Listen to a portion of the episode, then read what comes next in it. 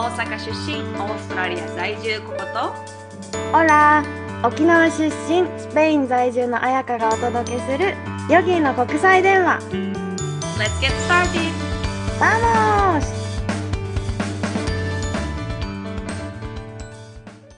ポッドキャスト90回目すごいすごいえっね。と今回のヨギ伝は自分は幸せじゃないのに幸せと思い込もうとしている人へ送る周りの幸せ not イコールあなたの幸せだよエピソードです。はい。長っ。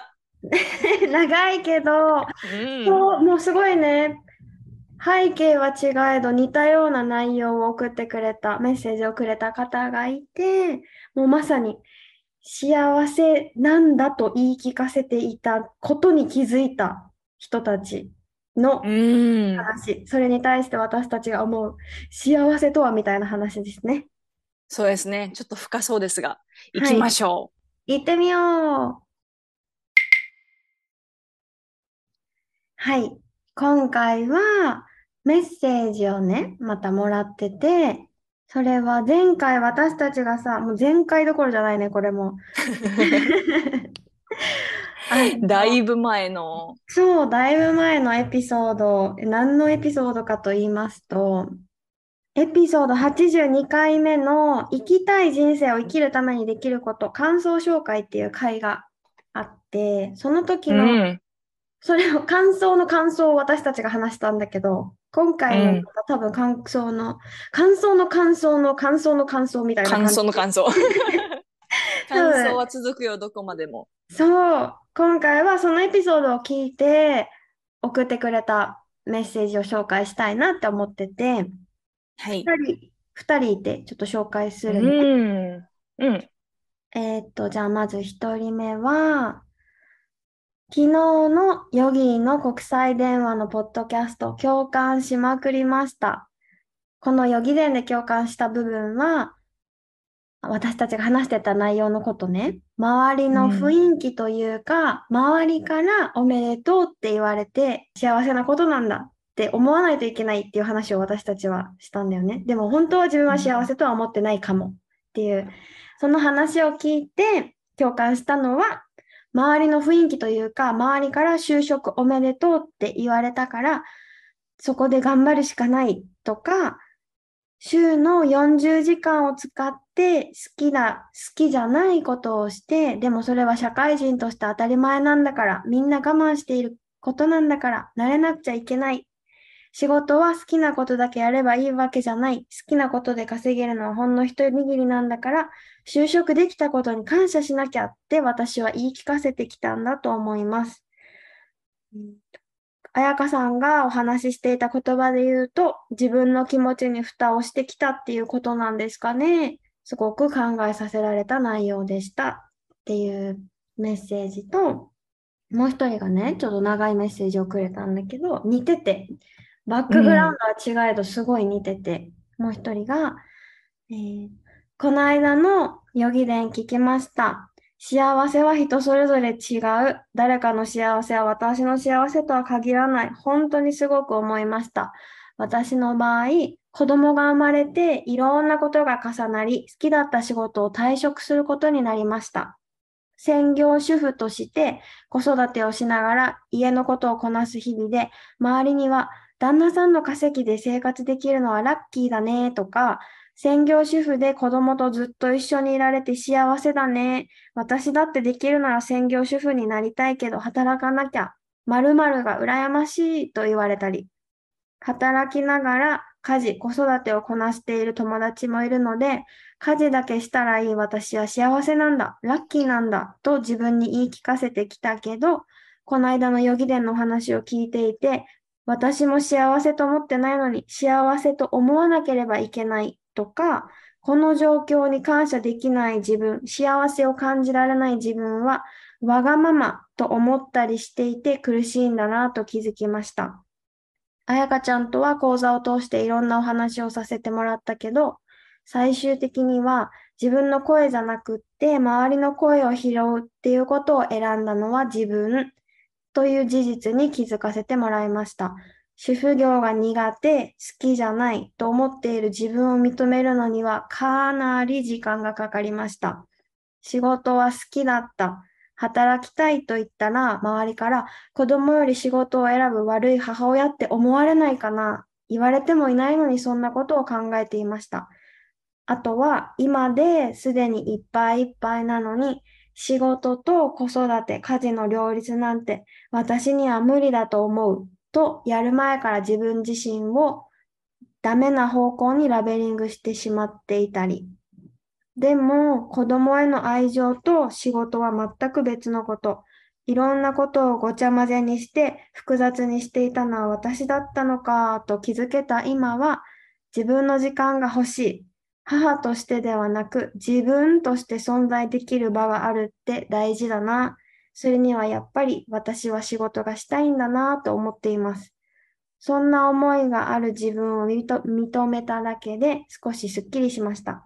やっと重しを乗せていた心の蓋が外せた。いや、外せてはいない。でも少し隙間を開けられた。そんな気分です。今後の私に交互期待をっていううーん、素敵。なんか二人ともあれやね。なんか気づけたのがいいね。ねえ、もう本当それがね。第一歩のスペ、ステップでさ、一番大事なことじゃない？みん大なだって。気づかないんだもん。それに。うーね。ん。いっぱいいるよね。絶対気づういん。てなくってさ、私はう幸ん。せ、幸せ、幸せっていうなんか思い込み？思い思い込も込もう。うとうん。さしてる？うそうーん。そう。ねえ、と思った。ねえ。なん、かこのお母ん。さんの話、なんか専うん。業主婦でよかったねとかさ、なんかうん幸せだね、あんたラッキーだねとかさ、超想像できると思って、このシできる。できる。うんもう言う、言うてしまえば、ちょっと周りうるさい、黙ってって感じやね。正直ね。そんに、そんな風になるよね。ちょっとね。なってもいいよね。うんうん。なんか、だって、うもちろんそれん。がハッピーな人もいるさね、この、うん、もちろん。仕事が好きじゃなかったりとか、仕事よりうん。お家の仕事の方が、外の仕事より家事、家の仕事の方が好きで、楽しくってできる人からすると、あ、もうめっちゃラッキーだね、よかったねってなるんだけど、そうじゃない人、この本人もうさ、主婦ん。業めっちゃ苦手とか好きじゃないって思ってる自分を認めるのに時間がかかりましたって言っうてたからさ、ん。なんかやっぱさ、すごいわかるって思ったのがさ、どこかで女性だから主婦業をこなせて当たり前みたいな感じが、やっぱり、あとお母さんだと特に子供いるんだかうら。これできて当たり前でしょみたいな、自分自身に対してね、そういううなんん。かのがあるんだろうなって思った。なると思う。なんかもっと細かくで言うとさ、母うん。乳じゃないとダメとかさ、よくあるやん。ああ、あるミルクね。じゃん、あ、どうのこうのとか。うん、私、それで言うと、ちょっと話外れるけど、あのうん。絶対母乳したくなくって、子供産んでも。えー、それはなんなんでかね、多分ね、私、乳首になんか、あのーなんか変な機能があるんか知らんけど、なんか自分の子供ですら自分の乳首加えるの絶対見たくないの。めっちゃ気持ち悪い気持ちになるの。で、これ、私だけなんかなと思って、で、よく言うやん、この母乳を与えてる瞬間って本当に一番幸せで、みたいな。母性をね、こ、感じね、るとかね。そう。もう絶対にそれ自分はないと。もう断言できるのへが、ーミルクを与えたいよ。哺乳うん瓶で与えるのは全然いい。それかなんか搾乳して自分の乳を与えるのはいいんやけど、この乳首から絶対吸ってほしくなくって、なんかね嫌なん。で、それがあるらしい。なんか症候群的な感じで、それに嫌悪感を感じる人がいるらしくって、で、そういう人はすごい悩むみたいな。なんか、普通の考えではないやんだって。普通の考えでは母乳をあげることが幸せとか、うん母とこの、この時間が幸せであるべきとか、うん。それの、なんか普通に反してるわけやん。そうだね。だからそれを、うん、もう口に出せない人も多かったりとか、自分だけなんじゃないかって悩んでる人も、もしかしたらこれ聞いてる人も私と同じ感じで、乳首嫌症候群の人が、名前こんなんちゃうけど、おるかもしれん。でもそれは、私、あなただけじゃないよってことを、声を大にして言いたい。えー、初めて聞いた。なんかかん考えても見なかったことかも、その部分。うんうん、でもそんな感じでなんか自分にとっては普通やけどその話してる相手お友達にとっては全然普通じゃなくて、もしかしたらもう嫌って思ってることかもしれへんやんか。それこそこのさ、言ってくれたように例えばもう仕事をしてる自分ここのいい環境で働けてる自分幸せであるべきなんや。だって話してる相手は幸せと思ってくれてるからとか、うん、私はしたい仕事をできなくなって子育てにしてて本当はその人はだってしたいんよね。うんうん、それすごい悲しいこと、そう好きだった仕事ができへんってさむちゃくちゃ悲しいことやん。でもそ,、それそれを悲しいと思ってない人からしたら、うん、ねなんかわ専業主婦になって羨ましいとかさよかったねとかって、うん、こうねむしろそれは攻撃にもなり得るというか。うん、本人は無意識だし、ね、もちろんそんなつもりはないんだけどね。ないと思う。うん。うんうんうん。そうそうそう。同じことを言ってた。この最初のさ、仕事の就職おめでとうって言われて、なんか頑張らなきゃって思い込んでたっていうメッセージをくれた子も、なんかね、くれたのが、悩みとかもその人にとっては辛いことでも、そのことに関して考えもしない人、別の人にとっては悩みですらなくって何言ってんの？そうよっていう話になることもあるんだなって思いましたっていうメッセージもね、それ言ってて、まさにと思った。と思う。もうまさにやね。思うの、本当人の悩みは人それぞれ。もう本当その人にしかわからない苦悩があったりして、あのね、幸せもそうやけど、不幸せというか、辛いこと、悩みとかって比べることじゃないと思う。本当に。そうね。比べることできへんよね。うん。え、いつだったかな、私なんかさ、ストレス耐性が誰々は低いみたいな話？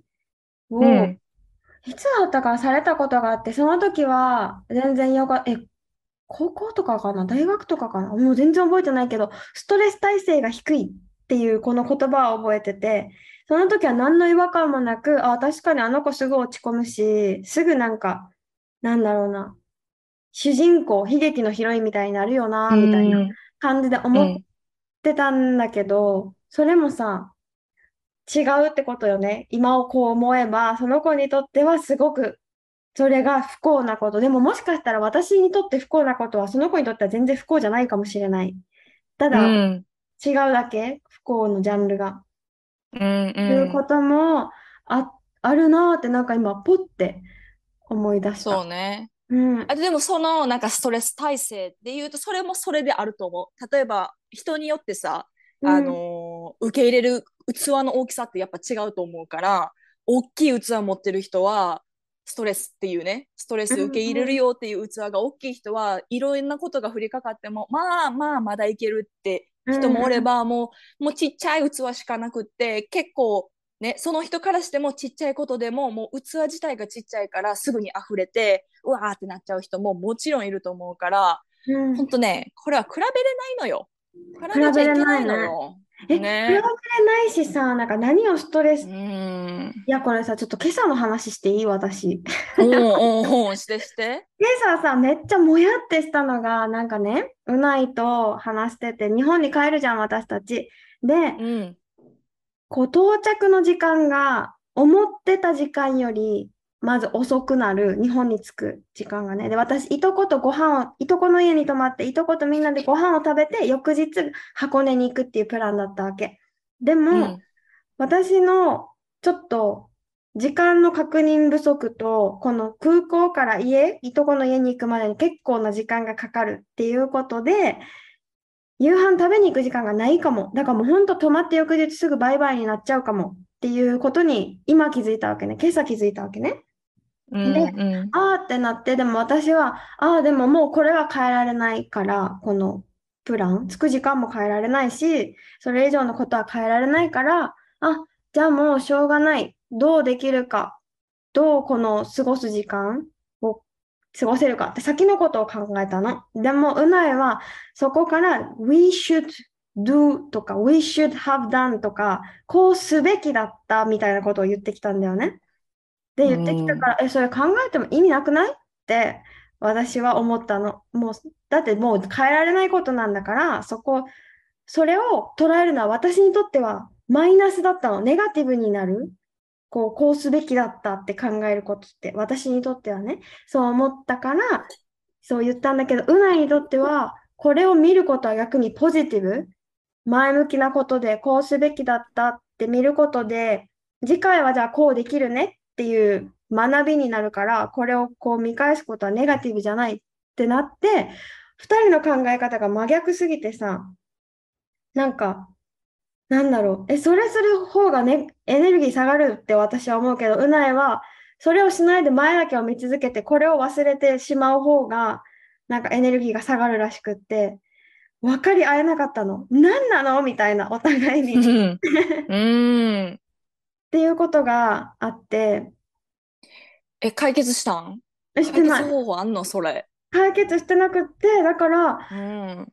それで朝さ、もうモヤモヤしてさ、お互いもう嫌だって、するね。そう、嫌だってみたいな、その考え、should have done とかさ、もうできないんだから、みたいな。できないんだから、もうそれすごい後ろ向きじゃん。変えられないこと考えても意味ないじゃんって思ってる私。でも同時に、うないがこれを前向きって言ってる意味もわからなくもないわけ。これを学びと捉えてて、でうんこう、でもだから正直考え方の根本が違うから、しょうがないさって、私的にしょうがないさってする方が難しいんだからねって思ってる自分がいて。うーん。わかるよ。そう、だから、うん。うん、なんか、似たような感じで思ったのが、でうん、この、じゃあ、この、なんだ、い、このさ、みんなの二人の、うん、何、感想をいただいてさ、うん、こう幸せじゃないことに気づいたとか、私の幸せはここにあるんやとか、みんなの幸せは自分の幸せではないんやってことに気づいたとか、いろいろあるわけやん。じゃあ気づいて、その幸せ度を上げるためにできることって何やろってこう、ちょっと考えてみた。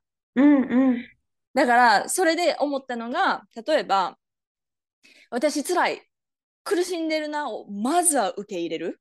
うん、私幸せじゃないやん。周りに言われてるけど、これって私の幸せじゃないやんっていうのをまず受け入れて、で、なんなら思いっきり、え、自分つらって嘆いたっていいと思うよ。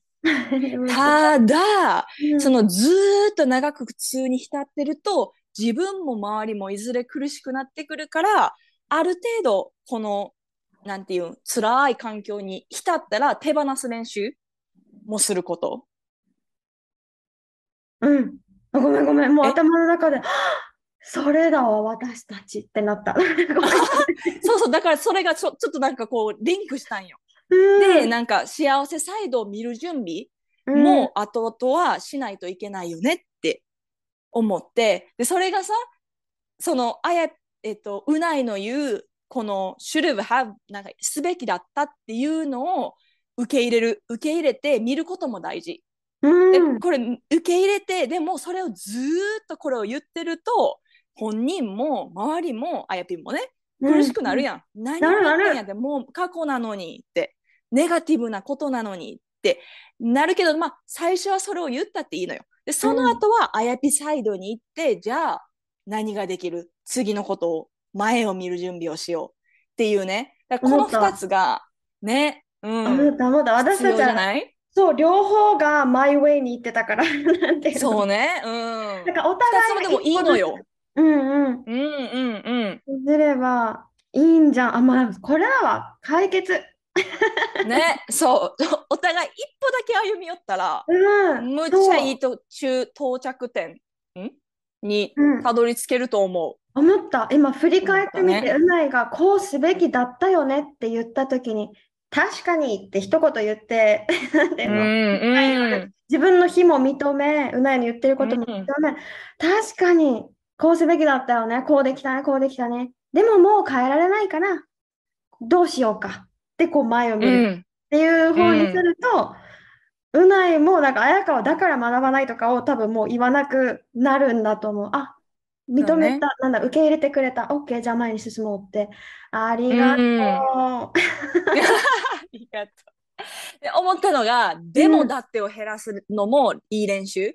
さっきあやぴが言ったようにさ、でももう仕方ないからっていうよりも、何々があったから、じゃあこれを見よう。うんうん、いいサイドを見ようっていう方に、もうほんと一つのさ、言葉のあれやねんけど、でもだってって、やっぱりちょっとね、ネガティブやからね、それが否定形になっちゃうから、イコール自分を否定しちゃうことにもなるから、できるだけそれを減る減らす練習をして、何々だからこうしていこう。何々のおかげでこれができるねとか。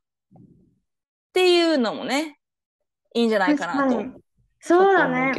めっちゃいいアイディアだと思う。なんか、あと今話してて思ったのが、うん。このさ、二人ともさ、もう私の話は解決したからもう置いといて。はい。この二人の話で言うと、幸人の幸せ、人が言ってくる幸せを自分の幸せと思うとしてたわけじゃんそうね。だからその時ってさ、自分の幸せがちょっとわからない状態ってことじゃんうん。うん、その状態はさ、普通の判断できないよね、きっとね。思い込んだりとか。うん。なんだろう。でも二人ともさ、ここのポッドキャストを聞いて違和感が出たわけでしょ。あれ？私幸せと思おうとしてたんだって。でもその思い込んでる作業の時は、だから幸せ、私幸せ、幸せって言ってるのに幸せじゃないっていうこのちぐはぐな状態が続いてるから、そりゃなんかいろんなことがごちゃ混ぜになって複雑になってくるよねって、なんかそうなるの当たり前だよねって思った。この。うん。うん。なんかもう一つ思うのが、うん、幸せは、なんか、外から言われて思うものでもなく、なんか外の、外からこう得るものでもなく、私が思うのよ。幸せはもうすでにあるものに気づくことやと思ってて。うん、例えば、屋根がある家があるとか、美味しいご飯が毎日食べれるとか、例えば不満に思う仕事の中でもいいところを探しができて、ちょっとした幸せがある場合、うん、それってもうすでにある幸せに気づく練習やと思うね。ただ、本当に小さな幸せもなくって、そういうのすらなく、ネガティブでしかないんやったら、もうそれはね、そんな環境は変えるべきやと思うね。うん、どうにかしてでもそれは変えるべき。もうネガティブしか探せないなら。で、ただ、変えるときに、どんな環境に自分の身を置きたいのかっていうのをしっかり考えるのも大事やなと思ってて、なんか考えもしずに、もうシンプルに嫌やからやめる。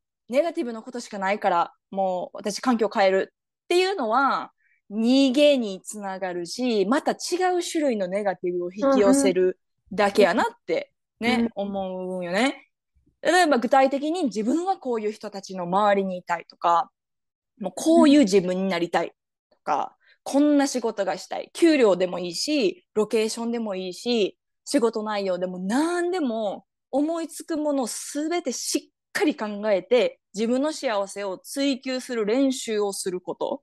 こうやってもう本当練習やと思うよね。勝手にポンってできるわけじゃなくって、ちょっとした小さい積み重ねやと思うから、最初は難しくても絶対できるようになるんよ。で、うんうん、なんか考えとか思いがまとまると、おのずと自分のすべきことも見えてくるから、うん、なんか一つ自分の例で言うとね、例えば日本、私大学日本で卒業して、大学在学中もそうやし、自分が卒業するタイミングもやっぱりみんな就活をするよね、日本もね。そうだね。就職活動。で、自分の中で絶対に就活はしたくないって思っとって。なんで？で、てんな、本当。そう、でも、それはもう自分の中では理由があったんよ。うん、例えば、私の理由としては、自分の就活をした先に自分のしたい仕事はないってもう分かってたし、うん、日本で就職がしたかったわけでもなかったし、なんか就活っていうスタイル自体が自分のしたいことに反するっていうのが自分で分かってたから、私はリスクを取ってでも就活はしないって決めて、もうせんかったんよ。だから人生で一回も就活したことなくって。で、ただでもこれも何も考えずに、なんか、ただ就活がしたくないからしませんって逃げにもなるし、じゃあ結局その先に何があるのって話やん。何もないんやったらね。そうね。で、だから、なぜなんで就活したくないのってことをまず考えて、あ、じゃあその時間を使って自分はしたいことがあるなとかやったら、それはすごいいいことやと思うし、うん。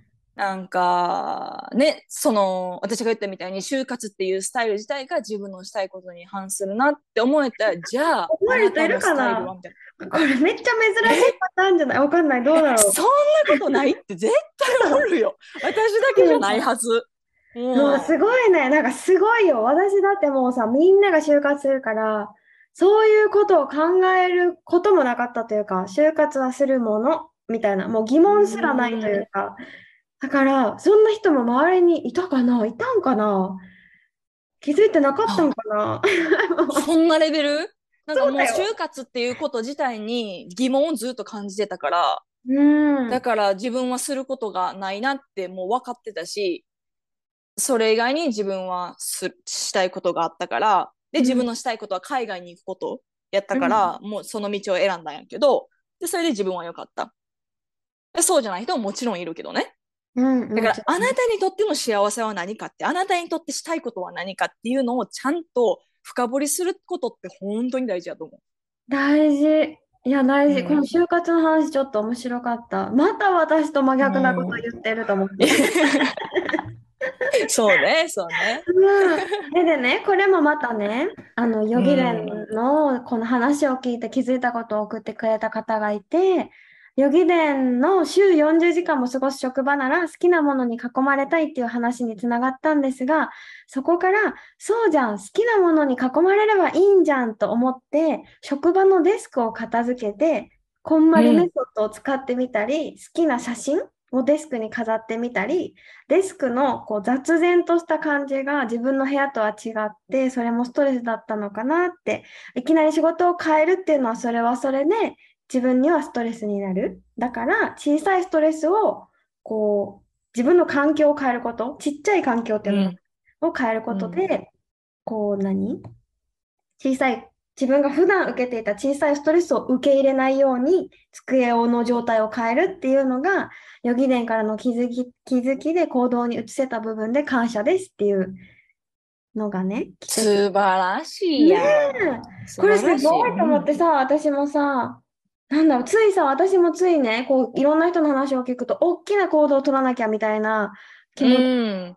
なっちゃうんだけど、あ、そうじゃん。いつもそう、いつも座ってるデスク変えるだけで気持ちは変わるかって思って。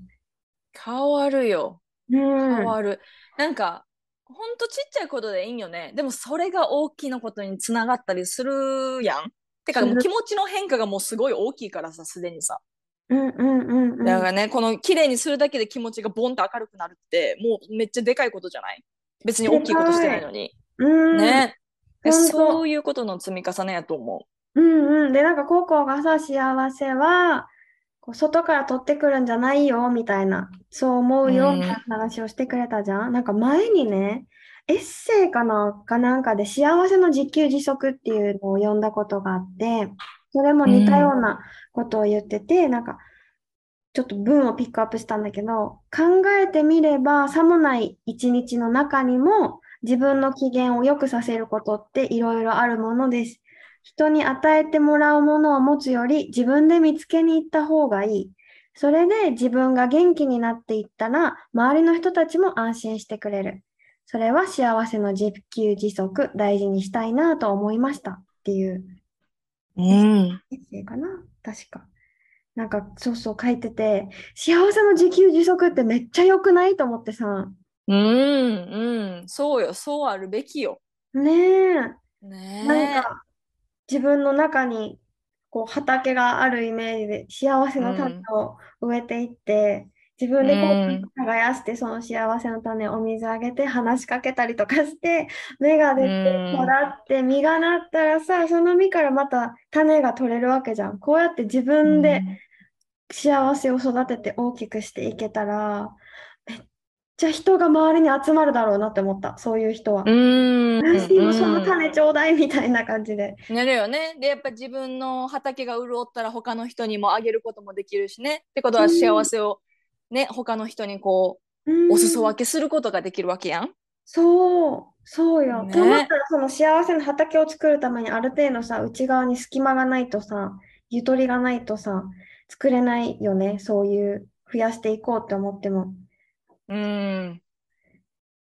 え、ゆとり作りは？このゆとり？えーうんゆとり作りは、なんか私が最近ゆとりがなかったから気づいたのは、あのね、息してない。息、もうなんか、死んでる。もう息してないぐらい、なんか、あれ？また息止まってないみたいな、呼吸浅くないみたいなことがすごい、やっぱ、ふーんっていう、これってさ、10秒もかからんじゃん、こうする時間って。うん。そんな時間すうんら取れてないときはゆとりがないから、もう私ね、書いたのよ。今月、見て。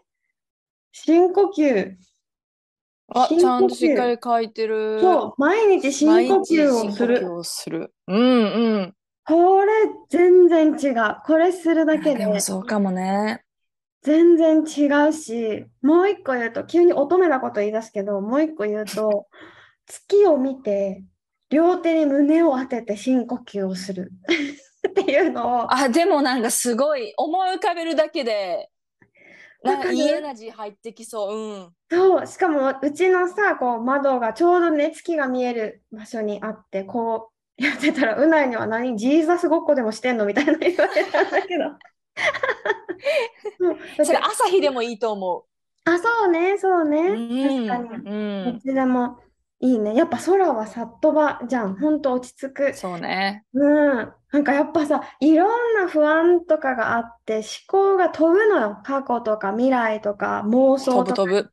飛ぶから、もうとりあえずお月様、これ昨日やってたんだけ？ど、お月様を見て、両手を胸に乗せて、心臓の鼓動を感じながら呼吸して、もう今、今ってこう、今を捕まえる感じで呼吸してると、本当にね、ちゃんと丁寧に呼吸をしたら3呼吸で全然変わるから、うん。いかに呼吸をしてないか、適当にしてるかっていうのを感じる。それでもまた。うん。うーんっていうね。大事。これゆとりできるよ、本当に。で、そのちっちゃいことからやね。うん。そういうことやんね、でもね。でもそれすらできへんぐらい、毎日が忙しいって、まあまあやばいよね。でも私結構その状況やった最近。あ、本当。だから、うんいやでも本当そうやとね、心がパンパンになるの。スケジュールがパンパンやと心がパンパン、頭がパンパンで、本当のもう、ちっちゃいことで、うわーってなるから、で、呼吸もね、こう浅くなって、うんっていう悪循環よね。できるだけ忙しいスケジュールを変えることが難しいなら、なら、やっぱそういうちょっとでもいいから、もう1分でもいい、30秒でもいいから深呼吸をするっていう時間を設けてあげる。時間は作る。30秒ぐらい作れるしね。作れるよ。作れなかったら、え、本当に大丈夫ってなるよね。本当になるよね変えた方がいいんじゃない？何かってなるもん。うんうんうん。そういうことやね。呼吸しましょう、みんな。呼吸しましょう、本当。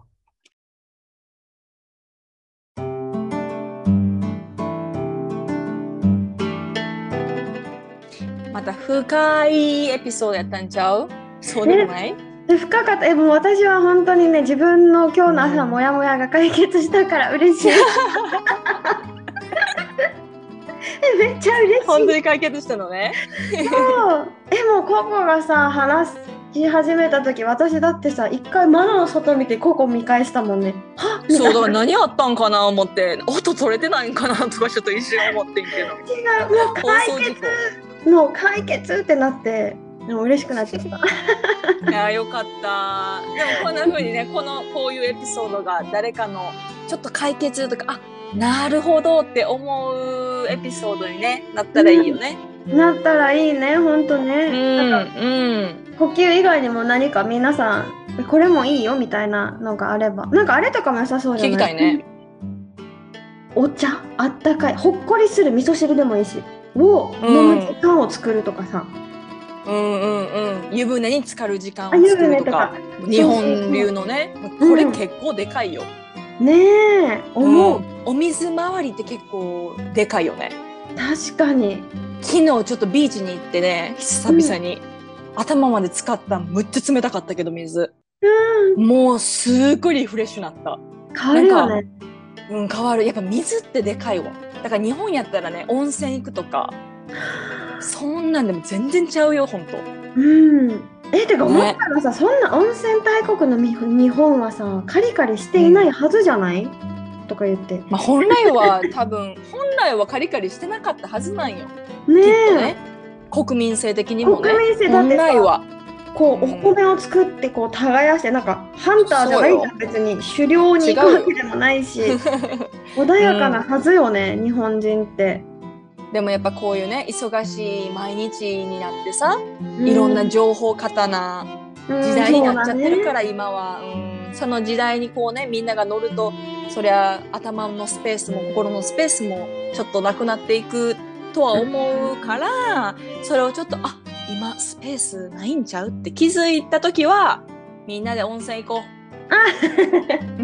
ね、みんなで温泉行こうほんと。それが大事だ、そうだね。はい、では今回のエピソードが面白かったなとか好きだなって思ったらぜひレビューと5スターズを残してください。そしてあなたの周りの大切な人たちにシェアをお願いします質問リクエストもメールとインスタグラムでお待ちしております。では今回はこの辺で。Thank you for listening. Have a wonderful day. 明日の英語またね